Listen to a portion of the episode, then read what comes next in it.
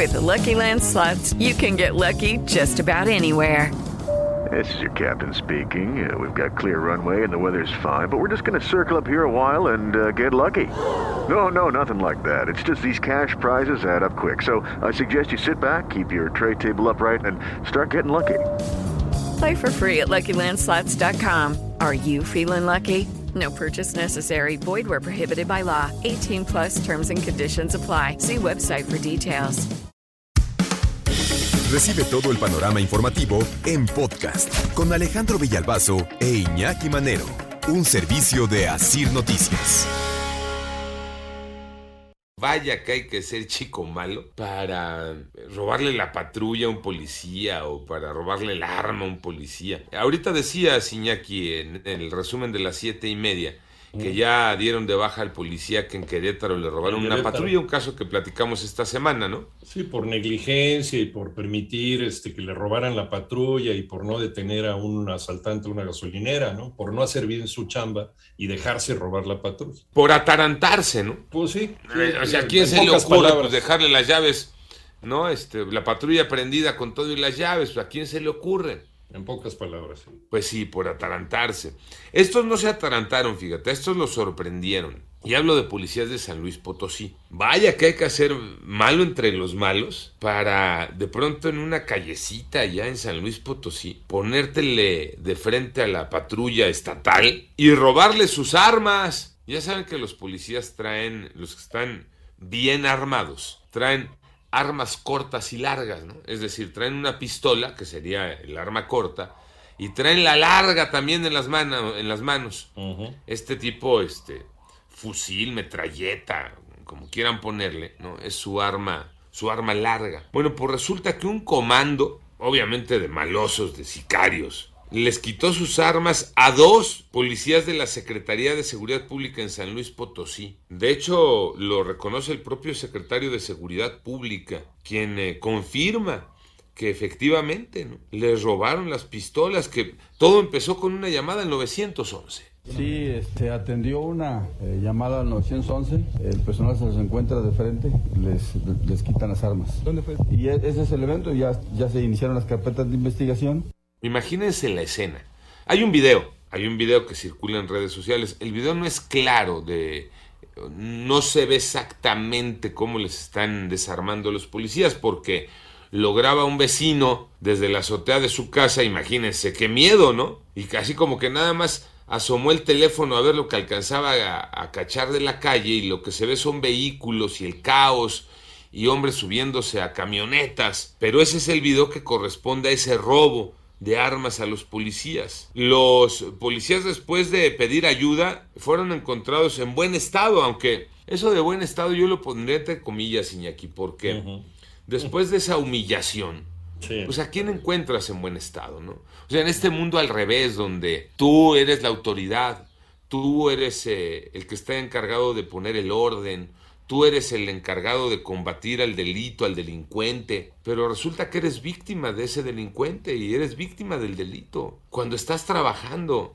Yo no sé si en otro país se cuenten este tipo de historias, pero en el nuestro es muy común. Pero yo no veo a un policía entrenado de Canadá, de los Estados Unidos, de España, de algún país europeo. No veo a los eh, eh, policías italianos siendo interceptados por una célula de malosos y quitándoles sus armas. No los veo, tal vez soy un ignorante y ocurra. Pero No. creo que son historias de este tercer mundo que nos regala nuestro querido México, Iñaki.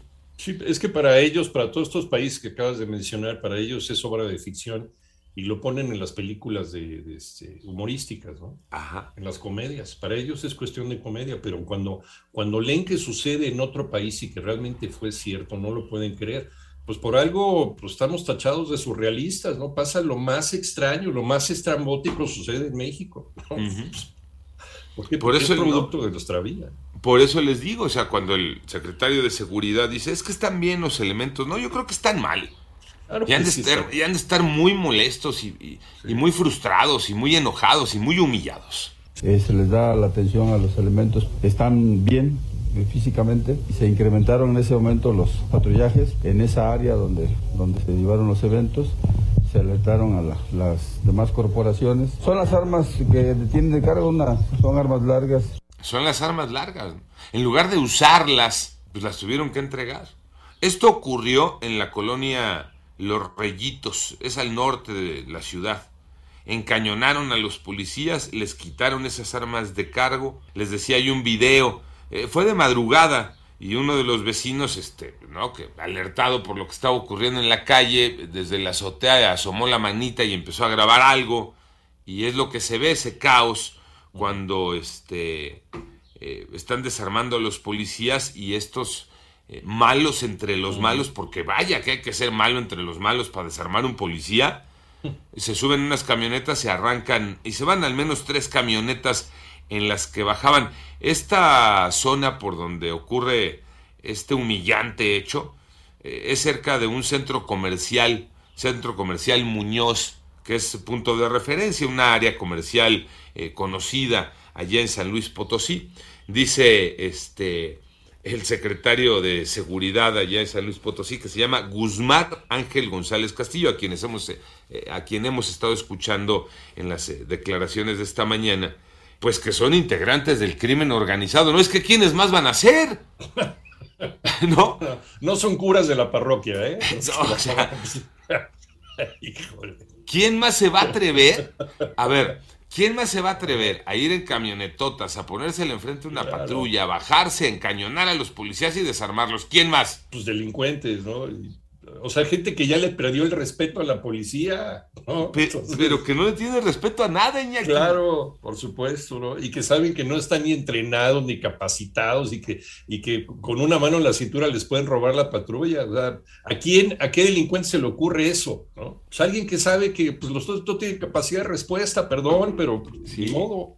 Sí, no, no, no, no están entrenados nuestros policías. No. Parece esto la loca academia de policía. Justo se están llevando a cabo las investigaciones, es la Fiscalía del Estado. Escuchamos. Se presume que sean, sean ellos los que... hay que, hay que, todavía están, la, Fiscalía está llevando a cabo las investigaciones. Pues sí, la Fiscalía está llevando a cabo las investigaciones y yo sigo pensando en estos dos polis, ¿no? la verdad. Este, pues cómo se han de sentir, pues terriblemente humillados, frustrados. Sí tranquilos en el sentido de que, pues, oye, conservo la vida, ¿no? ¿Para qué me pongo al brinco? Sí, es que si estuvieras capacitado, no, no tendría ni por qué ponerte al brinco porque nadie te faltaría el respeto de esa manera. Mm, así de sencillo. Nadie se atrevería. Pero como no hay capacitación para nuestros policías, cualquier fulano los rebasa.